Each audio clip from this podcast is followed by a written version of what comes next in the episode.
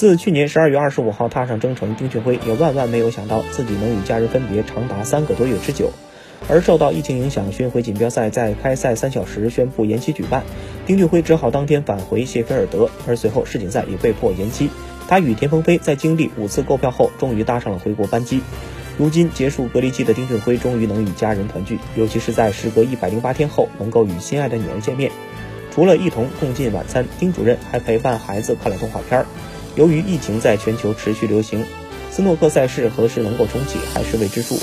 包括丁俊晖在内的中国球员还得在相当长一段时间里面临球荒。而对于常年征战海外的丁俊晖而言，正好可以利用这段时间好好陪伴家人，尤其是好好陪伴自己的千金。